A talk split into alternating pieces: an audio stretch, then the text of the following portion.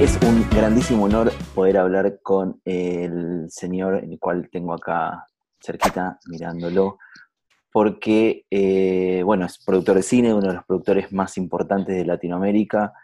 eh, y además tuve la suerte, cuando éramos un poco más jóvenes, de jugar al fútbol con él. Y eh, la primera pregunta que le quiero hacer es, ¿sos mejor productor de cine o mejor jugador de fútbol?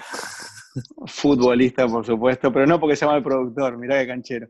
Qué canchero. Em, no, no, viste que, qué sé yo. Eh, em, no, yo creo que soy mejor futbolista, pero hablando seriamente, eh, me parece que entiendo más el juego de lo que entiendo el cine, pero, pero es por eso, no es por otra cosa.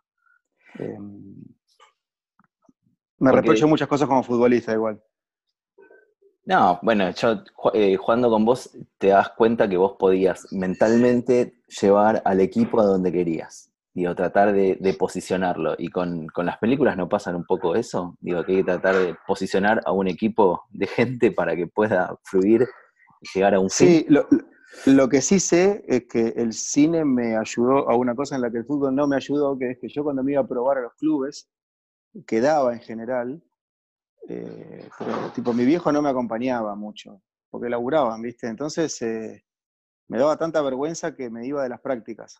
Y esto nunca te lo conté, Gusti.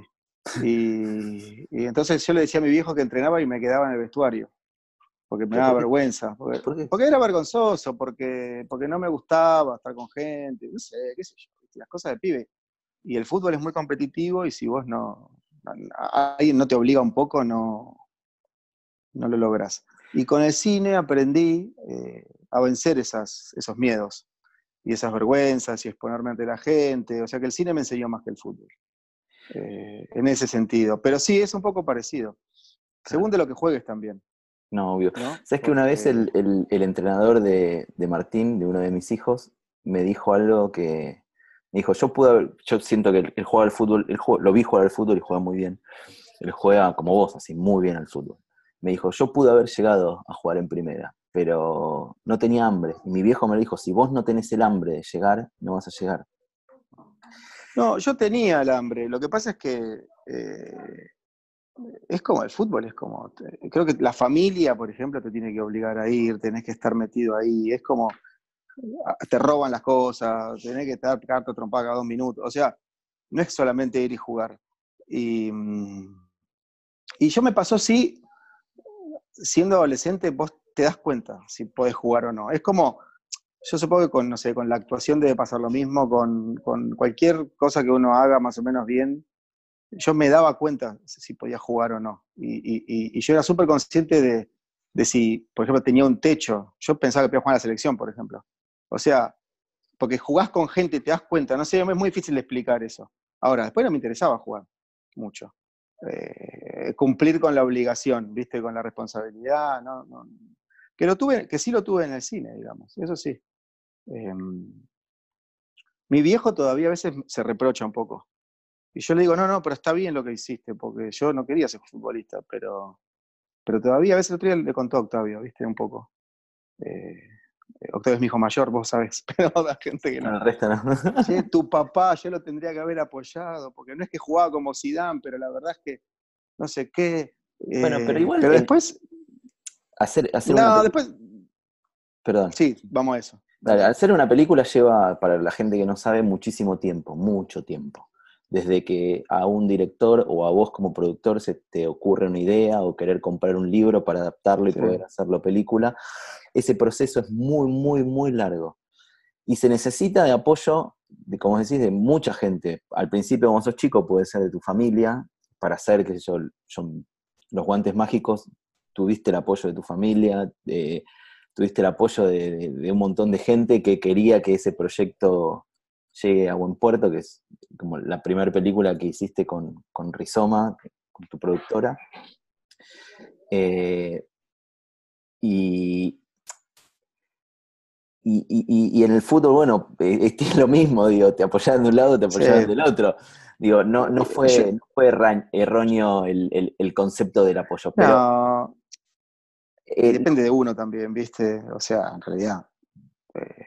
Eh, el contexto te ayuda o te perjudica, pero depende de vos. Digamos, yo aprendí eso también. Y, ahí, ahí a ese, por ahí quería ir. Eh, el depende de vos. Eh, ¿Qué es lo cuando vos te traen un guion? Porque hay dos posibilidades de hacer una película. O que se te ocurra a vos querer adaptar una, una novela o una idea, o que te traigan un guion. Cuando te traen un guion, ¿qué es cuando lo estás leyendo? ¿qué, ¿Qué empieza a pasar por tu cabeza decir esto se puede hacer o no se puede hacer? Yo creo que cada productor, eh, yendo a lo específico, supongo que piensa distinto, digamos, y que tiene distintos parámetros.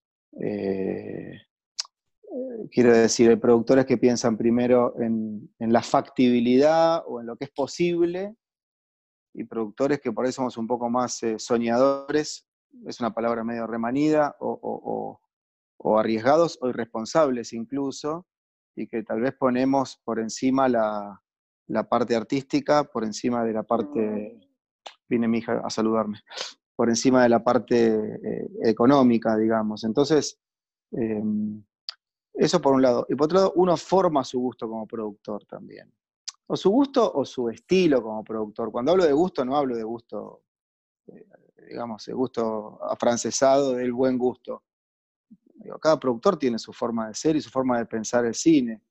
Eh, yo creo que una diferencia, y ahora te contesto la pregunta, es eh, si para vos el cine es un trabajo o si para vos el cine es una forma de vivir, digamos. Y, en, esa, y en esas dos puntas uno se va acomodando, ¿viste? Y aparte no es siempre igual. Eh, hay veces uno es más lírico, a veces uno es más pragmático, es así, de acuerdo a un montón de cosas el contexto económico, la necesidad, si tenés familia, si, no sé, un montón de cosas.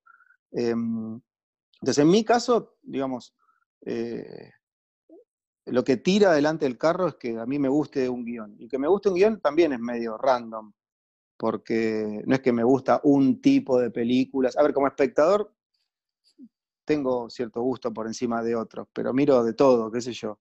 Eh, pero como productor, en principio, eh, a mí me interesa que los guiones me, transmitan algo que me interesa. Y ese algo que me interesa, eh, paradójicamente, no son los guiones. Eh, no son los guiones. A mí me importan más los directores que los guiones. Eh, entonces, yo en los guiones intento ver si el director me presenta un mundo de algún tipo, digamos. Para mí el cine es la mirada de los directores. Y nada más que eso. Eh, obviamente después hay que trabajar los guiones, la apuesta, la fotografía, la actuación. Digo, hay, en el principio, en la teoría y en, el punto de partida me importa más el mundo del director, la mirada del director, cuál es su propuesta, su, visión del mundo, si querés, su ideología, que eh, el, eh, cómo está estructurado el guion, digamos. El guion es una herramienta para mí. Entonces, lo primero que intento ver en los guiones es eso. Entonces, este tipo me esté contando una comedia o una película de ciencia ficción o una telenovela, eh, ¿hay un mundo que me interesa o hay un mundo que no me interesa, digamos? Eh, y eso que me interesa o no me interesa es medianamente también arbitrario. Eh, tiene que ver con...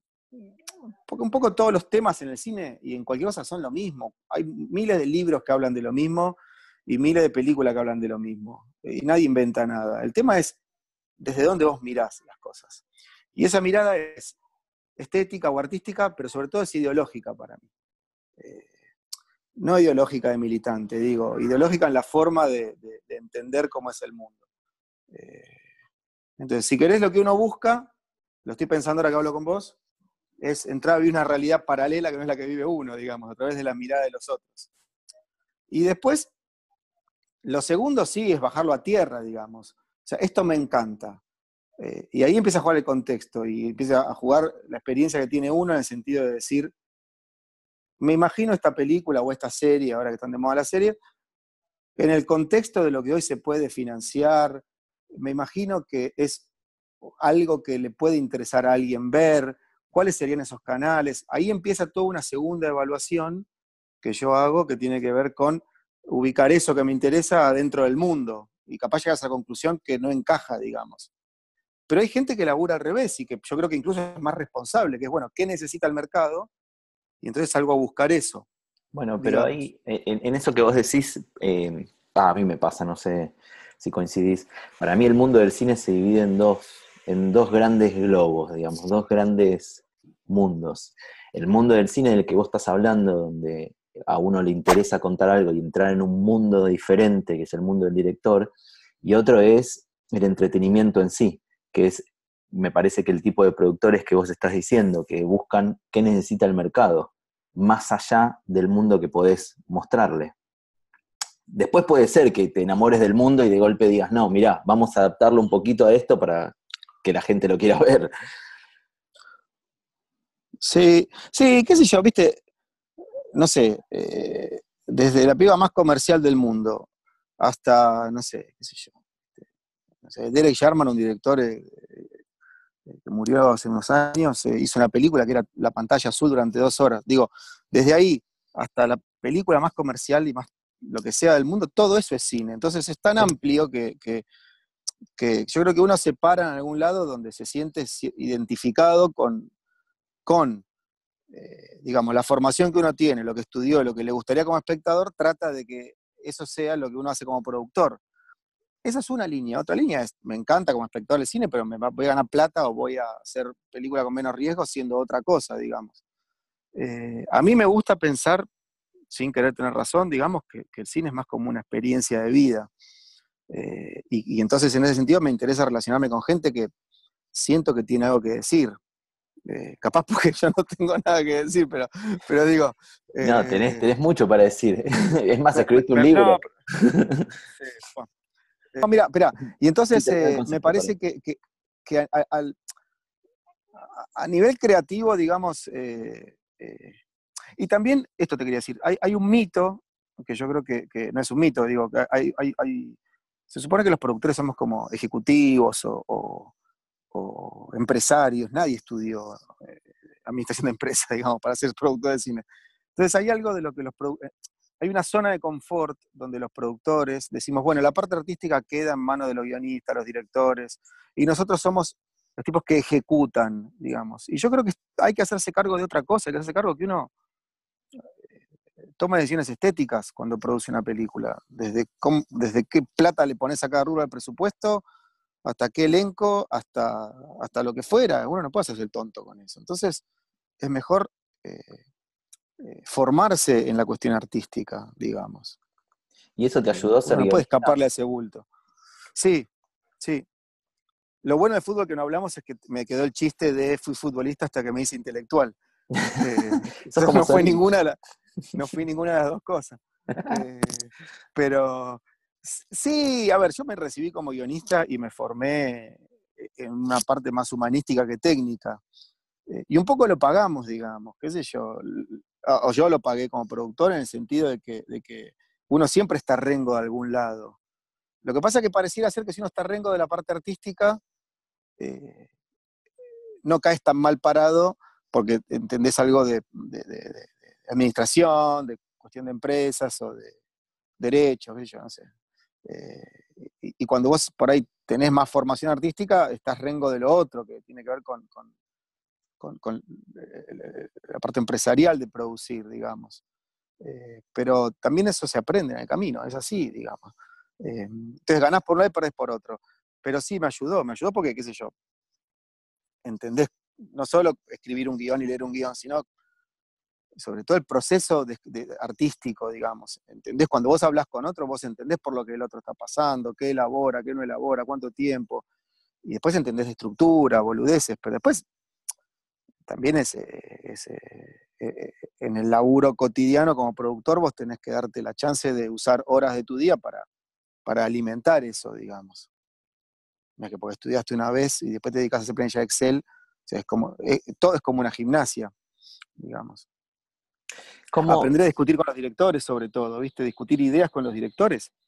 Porque uno presupone que que el director es el que tiene la idea y uno es un boludo que está ahí ¿Y, cómo haces para que el director te respete? Bueno, tenés que entender algo, tenés que formarte también. Así como los directores deberían formarse y entender un poco de producción, porque eso también hace que las charlas se enriquezcan y los puntos de vista se puedan compartir. Bueno, la lógica igual, digo, como está pensado el cine, más que nada en Estados Unidos, que el asistente de dirección es el que maneja el presupuesto, un director que pasó por ese, por ese rubro tendría que entender de presupuesto. El tema es que acá no sucede así. Me parece que es algo que queda rengo para, para los directores, o alguien que dirige o hizo publicidad antes, o no sé, era guionista y ahora quiere dirigir, o no sé, es actor y dice, uy, yo sé dirigir a los actores y dirijo. Es verdad que muchas veces pasa con, con directores que están en la Argentina más que nada, que están rengos en muchas más cosas de lo que puede estar un productor, pero también hay directores que saben escuchar, como vos, lo que es, cuando vos estás diciendo esto, que hay que saber hablar con los directores. Vos cuando planteás una película eh, y tenés que hacer como tu diseño de, de dinero, digo, tengo 10 pesos, le pongo 3 acá, 3 allá, 3 allá. ¿Dónde es que te tira primero? Eh, me tira al río me tira. No, no, me parece que, me parece que lo que uno evalúa es, lo primero que uno, uno evalúa es eh, qué película tiene en la mano, digamos. Em, si fuera un bruto te diría, el cine se divide entre las películas comerciales y las películas de autor, por decirlo de alguna manera. Eso es lo que dije yo, soy un eh, bruto, me dijiste bruto. No, pero te digo, hay, entre medio hay miles de cosas. Pero, pero lo que te digo es, si vos tenés una película de autor, es, una película que tiene unas características. Eh, un costo eh, generalmente menor, no necesita un Star System, no necesita ser estrenada en un montón de pantallas, tiene una vida más internacional por los festivales de cine que, y la distribución que puedas conseguir que una película de consumo local, digamos, y si tienes una película de consumo local y comercial, va por otros carriles. Entonces, me parece que lo primero que uno tiene que determinar es aunque le llegue el guion, como vos decías, o aunque uno tenga la idea, es, bueno, ¿en qué segmento voy a trabajar, digamos? Eh, eso es lo primero, ¿viste? Es como decir, esta película, ¿cuál es el objetivo de esta película? Eh, incluso en aquellas películas donde no hay objetivo económico, hay películas que se hacen sin plata y su objetivo de éxito es eh, existir, y eso ya es el éxito de una película. no es siempre económico. Obviamente si no tienes que sostener una, una, una estructura una empresa, qué sé yo, necesitas tener una, una, respuesta económica de tus cosas, digamos, pero, lo primero que uno hace es decir, ¿qué película quiero hacer y para qué? Y para poner en qué parte del mercado, digamos. Y en función de eso trabajás, digamos. Entonces, si vos tenés una película más de corto autoral y qué sé yo, eh, digo, ahí prestigiás eh, la calidad, sobre todo técnica, el tiempo de rodaje, prestigiás cosas que tienen que ver con, con que la película tenga un diferencial de calidad, capaz por encima de pagar, eh, no sé, honorarios de actores que por más que sean comerciales no encajan dentro de tu película, qué sé yo, ese tipo de cosas. Y cuando haces una película más comercial, tienes que poner la plata en, aquellos puntos que hacen que vos vendas tickets, digamos, no, hay, mucha cosa. Eh. El tema después siempre es, eh, uno choca contra la realidad de lo que vale, todo muy lindo, pero vale tanto. y vos cuando, cuando pensás financiar una película, haces un diseño y una idea de, bueno, este y este y este me tendrían que dar plata. Y si pasa todo esto, la película va a cumplir este objetivo. El tema es si no pasa todo eso. Eh, digo esto porque hay mucha película argentina, que, la mayoría de las películas argentinas se hacen a partir de las carencias, digamos, donde uno no consigue todo el financiamiento, entonces filma la mitad de semanas con la mitad de gente con condiciones que son, no son las que naturalmente piden los guiones. Entonces lo que hay que evaluar es, entonces, ¿para qué la haces? Digamos, porque, porque esa película nunca va a cumplir el objetivo que vos te planteaste. Después hay muchas respuestas para esa pregunta, pero, pero es algo que sí uno tiene que evaluar rápidamente, ¿viste? Porque el cine es como el boxeo en eso. Uno pelea contra lo de su tamaño, no peleas contra... Yo no, compito contra Spielberg, o sea, yo voy a competir contra un rumano, un no sé qué, que quieren ir a y entonces en esa pelea tengo que poder eh, ser competitivo. Si hago una película de otro corte, competiré contra otros, digamos. Pero digo, tiene esa cosa medio así, el cine, de, de nicho, ¿viste? Sí, entiendo, pero eh, digamos, es como montones de variables, es como tener un lienzo en blanco, cuando un pintor no es que que pone colores, sino que saca, decide que sea azul en vez de que sea rojo. Y al poner azul saca el rojo, el amarillo, el verde. Digo, tiene que ver con, con de qué manera vos vas pensando variables casi matemáticas, sin pararte en Excel. Exactamente, lo que pasa es que es un lienzo en blanco con los pincelitos, los colores, pero que lo pinta otro, que es el director. Exacto, entonces ¿de qué manera vos podés llevar a todo lo que te imaginás en el día que leíste el guion y dijiste, eh, no sé, Gustavo Chantada, mirá que el mundo que me presentó con este guion, de qué manera yo puedo aportarle a eso como productor y de qué manera puedo llevarlo a lo que yo me imagino que esto va a funcionar para la película. Porque mira, hay dos formas. como director y decirte, mira, yo quiero que sea, no sé, Carla mi amiga, pero decir, no, mira, el personaje es negro, es un hombre negro, no, pero la pintamos a Carla de negro y que actúe. Eh, puede pasar, ¿o no? Discusión, no la vamos a tener sobre si Carla va a pintar de negro o no, eh, viendo la película, es, es como una suposición. Y la decisión que vos tomás implica un montón de dinero después, y no puedes tomar otra, porque ya tomaste esa. Entonces, para mí hay dos formas, digamos. La forma tradicional eh, es, eh, y que cada vez se va a perder menos, porque sería para otra charla, pero todo el tema de, las series y qué sé yo, eh, digamos, las plataformas hoy evitan a los productores y van directamente con los autores. Entonces, me digo que los productores tenemos que tener menos poder en ese sentido. Contratar un director y ponerle todas las condiciones y que sea un empleado tuyo, digamos, Ahí la pregunta sería, ¿cómo haces para que sacar lo mejor creativamente del director? Una respuesta podría ser pagándole un montón, pero bueno, hay una forma que es esa, la del director contratado, donde vos haces, mandás, pero igual filma él, digamos. Y la otra es, que vos lo conocés, digamos, porque conoces un poco nuestra forma de laburar, es eh, eh, confiar en los procesos creativos, en los procesos de desarrollo. Conocerse con los directores y discutir 25 veces los guiones y entender cómo piensa, y cuando te dice que Carla tiene que ir pintada de negro, entender de dónde, qué tiene en la cabeza para ver por qué está preguntando eso, y capaz tener uno también la apertura de decir, bueno, déjamelo pensar un poco, digamos, y hay algo en esa ida de vuelta del proceso que lleva a una palabra que es fundamental, que es eh, eh, la confianza y creer, digamos, y creer. Eh, lo primero que te puede pasar a una película es que vos pienses que la película es de una manera y el director de otra o que no haya confianza. En general no ha pasado mucho en nuestro caso, pero... Porque después si te equivocas, porque también pasa que haces todo el proceso bien, y uno, es lo que te decía, evalúa sobre un guion, y el guion es un lenguaje que es eh, escrito, y cuando vos filmás, eh, es una, vas a otro lenguaje que es audiovisual, y lo que estaba genial en el papel, capaz que es una mierda en la pantalla, y nadie se equivocó, porque es, eh, porque es así, digamos. Eh, muchas veces pasa que escribiste cuatro escenas para contar algo y después filmaste un plano y ya lo contaste. O viceversa. O pensaste algo de los actores y el tono de actuación es otro. Y eso, por más que vos hagas todo bien, es tal el, nivel de riesgo cuando vos pasás de un lenguaje al otro, que si el proceso fue bueno, no hay nada que reprocharse si sale mal. ¿Se entiende lo que digo? Eh, y hay procesos que al revés, che, era cualquier cosa o era, estaba bien, y la película se potencia porque en ese sentido yo creo más en los directores que en los guiones, porque los guiones, todo bien con los guiones, pero, a ver, no soy un necio que, digo, no, haría películas sin guion, y laburo con los guiones y todo, pero si no hay alguien que tiene algo para decir y que, y que eso, y potencia eso que está escribiendo, no hay nada, digamos. Yo me acuerdo, eh, hace, voy a contar una anécdota que capaz que vos la puedes emplear un poco. Me acuerdo, yo estaba con vos el día que llegó el guion, o estaba ahí, no sé, estábamos por ahí. Llegó el, el guion de La Libertad, que debe ser una de las mejores películas argentinas.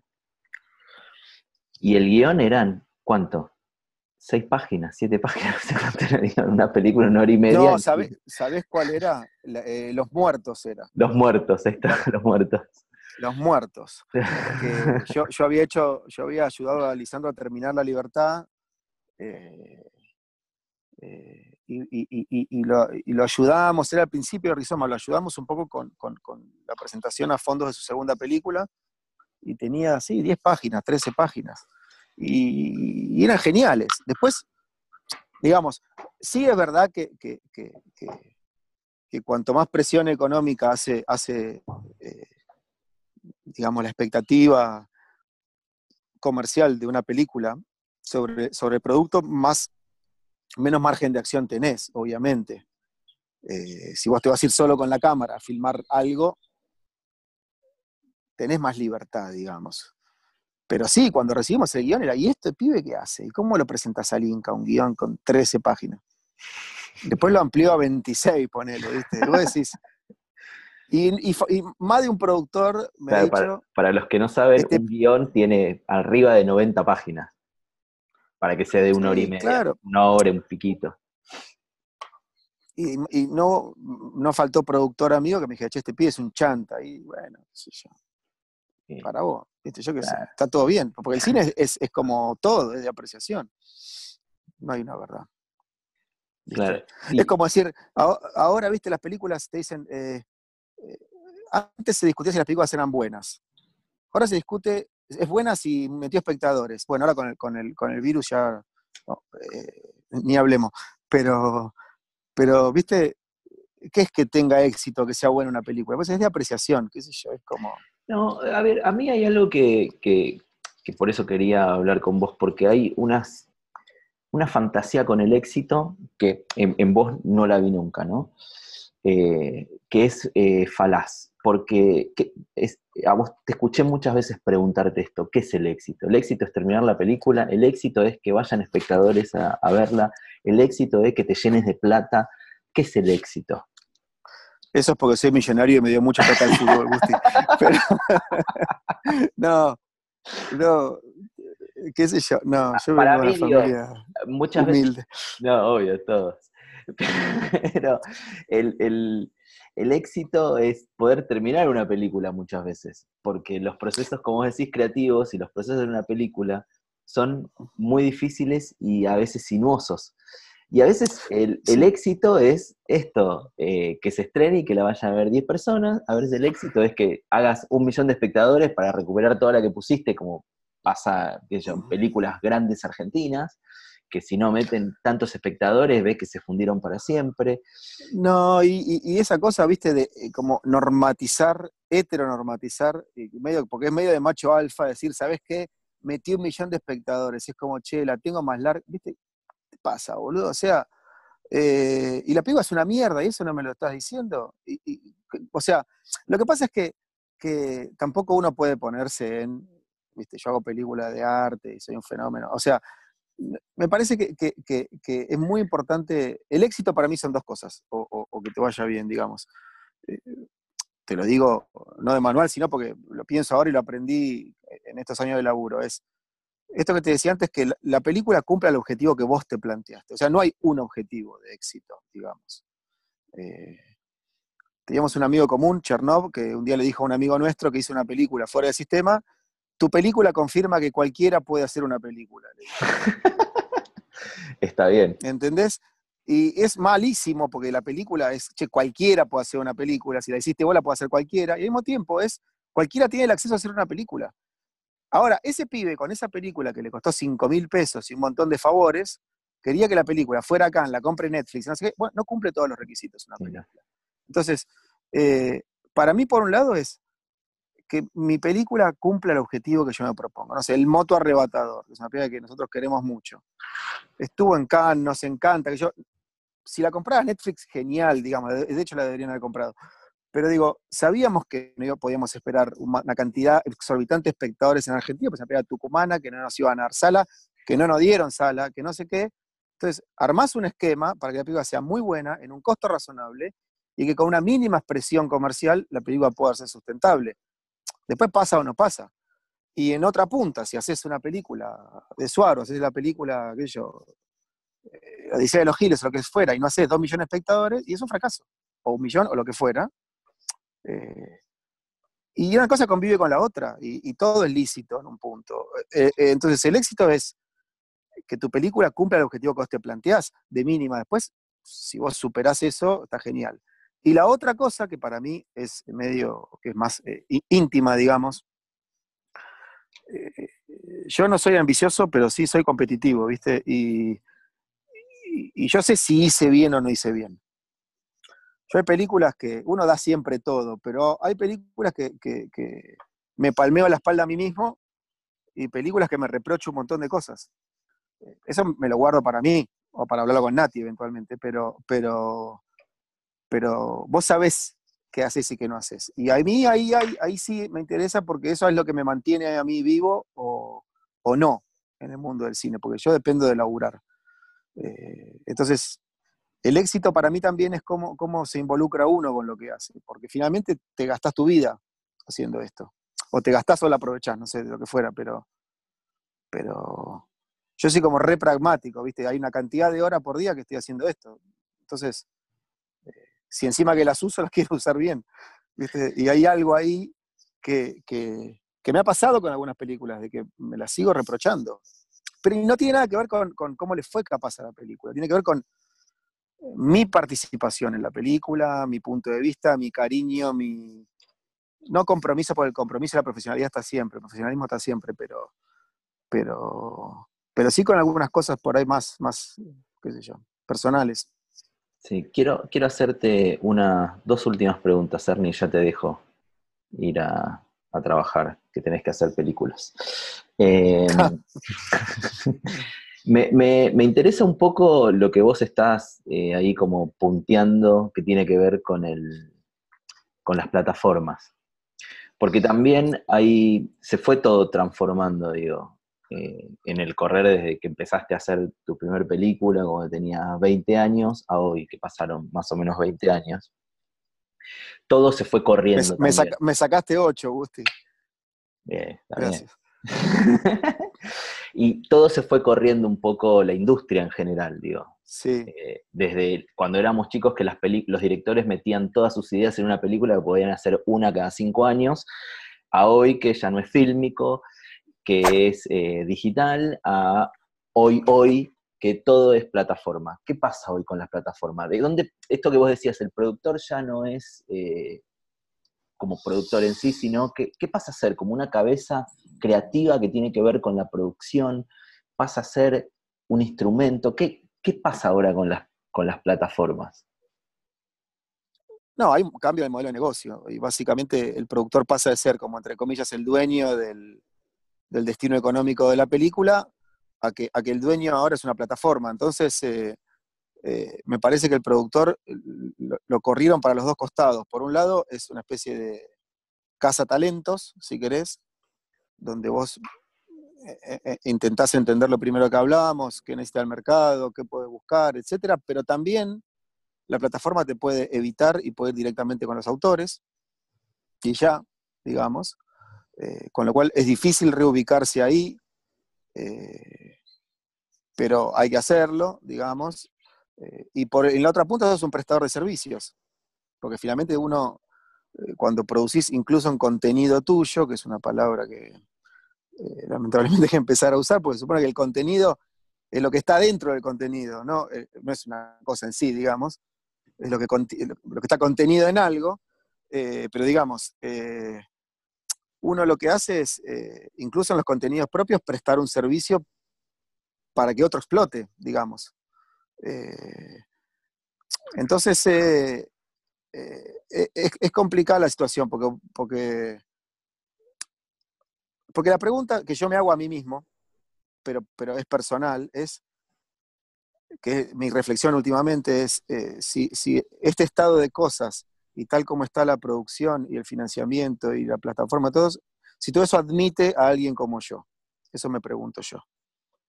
Eh, o si admite a gente que se preocupa menos por todo que me preocupo yo, que es voy, produzco para Netflix y terminó, chau, digamos, ¿viste? Y, lo hago, digamos, hay que hacerlo porque uno tiene que vivir de algo, pero, mi único miedo con todo esto es si yo soy admitido eh, en, mi naturaleza de productor, digamos. Em, pero, pero sí, está, el productor está corrido a las, puntas ahora. Perdiste el manejo del negocio. Eh, que por un lado es tranquilizador porque el riesgo es de otro también, digamos. Eh, y después hay toda una reflexión sobre los contenidos, porque Netflix, digamos, salvo cuando se manda a hacer películas grandes o estas así, donde, donde legitima cierto espacio, es la televisión abierta. Y, no lo digo peyorativamente. Pero hoy negocias con Netflix como antes se negociaba una tira con Romay. O sea, es lo mismo. Entonces, y, no lo digo, te lo repito, no lo digo peyorativamente desde un lugar de, pertenencia, no sé, digamos, pero, pero sí me parece que esto nos lleva a una reflexión que viene al comienzo de, tu, de, la entrevista, que es qué tipo de contenidos eh, necesitan las plataformas. Netflix específicamente es más eso. Después, por suerte hay algunas plataformas que, buscan otros contenidos, la calidad, los directores. Hay algo en algunos espacios que replica esto del cine de autor, digamos, que es buscamos directores, contenidos, y yo creo que ahí hay un nicho más interesante, pero, pero también, digamos, eh, es como si las dos puntas, el cine de autor y la televisión abierta, ahora estuviera todo dentro de una plataforma, digamos. Entonces, ¿dónde se ubica uno? El trabajo es el mismo, pero el negocio lo hace otro también. Ahora, en el fracaso también el negocio lo hace otro, porque vos no tenés nada que ver. Eh, así que nada, y después hay toda una histeria, todo el mundo tiene un amigo en Netflix, todo el mundo habló con no sé quién, todo el mundo, viste, como toda esa cosa que... Sí, lo bueno, es, eh, lo bueno que no es, como vos decís, no es solo Netflix, sino que eh, tenés HBO, tenés Fox, tenés Amazon, tenés Kubik, tenés eh, em, la que es china, ¿cómo se, no, japonesa, eh, Rocket TV. Hay un montón de plataformas que cada una tiene como su, lugar. Y, sí, y, las televisiones europeas también, y, hay productoras que, son americanas europeas y ahora están en toda la región. A mí, ¿sabes y que, cofinancian, digo, hay, hay, hay. Es, un lugar, es un momento de oportunidades en ese sentido. Disney inclusive, ¿no? A mí hay algo que sí me preocupa, pero por, ya por la lírica, como vos hablabas al principio, es que el cine, y más después de la pandemia, este, el cine va a tender a desaparecer. Y solamente te van a empezar a programar eh, por, siento, ¿no? Por cercanía. Digo, eh, las plataformas van a saber qué es lo que miro yo en mi casa. Si yo tengo Netflix, van a saber. Entonces me van a programar en el cine que tengo a 10 cuadras lo que yo quiero ver. O por lo menos lo que quiere ver la mayoría. Y si no es lo que quiero ver yo, porque estoy en un barrio que no, me representa, ¿qué sí, en representa. Entonces ahí empieza a, esto que hablabas antes, digo, y que me parece que es importante del cine, es la generalidad. Y me parece que esto va a tender, eh, si se forma el negocio como estamos hablando, a que todo se generalice y va a dejar de ser particular, donde decíamos, bueno, qué tipo de cine uno quiere o qué tipo de, si es un entretenimiento, si es arte, si, qué tipo de, qué es lo que busca uno como, como espectador de arte. Sí, también, también hay que decirlo, qué vos eh, Hoy tenés en, no sé, Movie, eh, incluso en Netflix, en algunas plataformas, el acceso a un montón de películas que están buenísimas. Eh, yo creo que hay un cambio cultural grande, viste, también, porque todo lo que vos decís es verdad y también tiene que ver con, con que la gente se queda en la casa tirada en el sillón y con que se está perdiendo la vivencia de salir a la calle, no por el virus, esto es natural de hace un montón de años, y, hay todo un cambio, viste, que, que uno parece un viejo diciendo esto, pero la verdad es que eh, se consume mucho más. A nuestra actividad le viene bien, digamos, pero, pero es, es como todavía más grande toda la reflexión que vos haces. Eh, sí, yo estoy de acuerdo con eso. Eh, y después, con respecto a la, a, la, a la, exhibición y eso, sí, pero hace muchos años que la exhibición está totalmente cartelizada y solamente se exhiben en cine películas grandes. Acá está Amanda, los quiero saludar. Hola, películas grandes o, digamos, en el cine hay películas grandes de todo el mundo y hay muy pocas películas que se llevan el mayor porcentaje de, la taquilla mundial. Eh, incluso las películas argentinas, ¿viste? Porque uno se queja porque Rápido y Furioso se estrenan no sé cuánta pantalla y las películas argentinas taquilleras hacen lo mismo y, es competencia desleal, ¿viste? Les guste o no. Eh, y, el cine, el otro cine que sobrevive es el cine de nicho que va a festivales. Y el cine que hicimos nosotros, que es un cine industrial con, características de autor, no tiene lugar en la sala, hace muchos años. El problema es que ahora con la pandemia va a ser difícil financiar esas películas. Hasta, hasta hace poco era más fácil financiar esas películas. Yo no sé cómo va a quedar parado todo, pero igual yo no creo que vaya a, desaparecer el cine, Gustavo. No, yo tampoco, no, no, no, no. Me parece que... Al revés, digo, lo, que me van a obligar es a, no poder tener la posibilidad de poder ver en el cine, estaba hablando del cine, no de la plataforma. Sí, sí, eso obvio. yo quiero eso ver. sí. Digo, porque Sí, a mí me gusta ir al cine, a mí me gusta ir, sentarme, el, el, rit- el ritual de sacar la entrada, moverme de mi casa, a mí me, me gusta eso. Es, una, lo- lo Eso va a quedar es lo único que extraño de esto. Sí, pero eso va a quedar confinado a las, a las eh, exhibiciones no comerciales, que son los festivales, las muestras. Y ese tipo de cuestiones. Eh, hace hacer años una- que viene siendo así. Sí, obvio. Te quiero hacer una última pregunta, Ernie, y, y ya te dejo en paz. ¿Qué película te quedó en el tintero que te hubiese encantado hacer? ¿O película que se estrenó y decís, uh, esta película, si yo la hubiese producido, eh, era No, Maradona? No, no, no, eso, ¿sabes que, ¿sabes que siempre lo pienso y nunca lo sé? Eh, Argentina es ninguna, pero no por un tema de que me parece mejor la que hicimos nosotros, pero no, no, no, no es por eso, pero no, yo le doy mucha importancia a lo que te decía, al, al proceso, entonces, viste, es como medio que la película termina siendo una, una cosa que al final se hace, viste, pero no es como un fin en sí mismo, entonces, eh, pero sí hay algunas películas... eh, Si no, tal vez es- la pregunta es al revés. ¿Con qué director entonces hubiese dicho, uh, este director, ¿por qué nunca con pude-" Jarmusch, con, con Ah. Quisiera trabajar. Obvio. Y bueno, boludo, me preguntas. Con Jarmusch quisiera trabajar. eh, y, y- y cuando vi sus primeras películas dije, este tipo es, e- e- esto es lo que hay que hacer. Cámara, ideas y sin plata, digamos, y, y me formó mucho. Después de Argentina, eh, no sé, hi- hicimos experiencias con todo el mundo, qué sé yo. Hay muchos con los que volvería a trabajar. eh, que me divertía trabajando. Con Taratuto volvería a trabajar y no es un autor, digamos, ¿viste? ¿Qué sé yo? Y después con los considerados autores, qué sé yo, trabajamos con casi todos y, y me parece que, que me hubiera gustado trabajar con Juan Carlos de Sanso, mira lo que te digo. Pero de verdad, ¿eh? Eh, o, con eso, o con Aristarain, ¿viste? Con esos directores eh, Tradicionales. eh, tradicionales, pero, pero, pero también con, con eh, bichos del cine, ¿viste? Porque con Agresti me gustaría trabajar. O sea, me gustaría en, en- en- en- la teoría, digamos. Pero son tipos, te estoy nombrando tipos que son como animales de cine, que no son gente que va y dirige, son tipos como si estuvieran formados ahí. Eh, no sé, yo creo que Agresti y, y Caetano, por ejemplo, son, son dos tipos que, siendo muy distintos, son tipos que, que- que son como si hubieran aprendido primero el lenguaje de cine y después hablar, digamos. El otro es Campanella, lo que pasa es que a mí Campanella no me interesa ni su película ni nada, pero, pero son los tres que, que yo entiendo que son tipos como que si hubieran salido del cine para la vida real, y el resto no.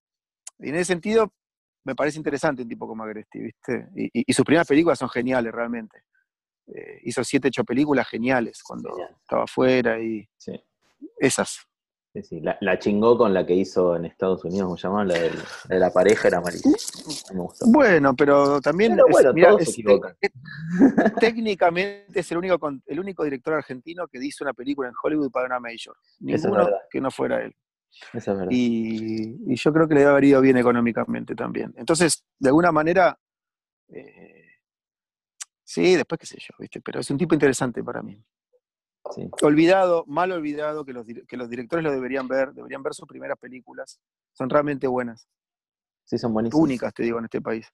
Y, y con Jarmusch, si, si querés, hacemos algo, pero me encantaría. Obvio. Eh, A mí me gustaría hacer el making of de una película tuya con Jarmusch, ponele. Estar como el documental, de qué manera se junta, charla, van a tomar algo, van a tomar un café. Lo- pero no soy cholulo, vos sabés que no soy cholulo, pero con él me, me tengo como cierta cosa. Sí, obvio. Eh, porque me marcó mucho de chico, viste, las películas, y entendí que había algo distinto ahí. No sé si son las mejores películas que vi en mi vida, pero es un tipo que, que en el paquete, viste, era como esto lo que hay que hacer, decía yo. ¿Es más difícil hacer una película o escribir un libro? No, hacer una película, uno escribe cualquier pavada en un libro y te la publican. No, es una, sí. No, no, no, no. Es una difícil, más difícil hacer una película. No, con el libro lo que pasa es que como productor estás, eh, estás eh, en un segundo lugar de exposición con respecto al director y cuando escribís eh, eh, sos vos y estás más expuesto. Estoy en eso ahora, pero vamos a ver. Ya lo sé, ya lo sé. Vamos bueno, a ver. mucha, mucha Vamos a suerte ver. con el nuevo libro. Bueno, Ernie, Bueno, un montón, un montón el tiempo que me regalaste y sé que nos vamos a juntar pronto y te voy a ganar el ping-pong de nuevo. Pronto, dale. Mira cómo te saludo, Gusti. Hasta luego. Chao.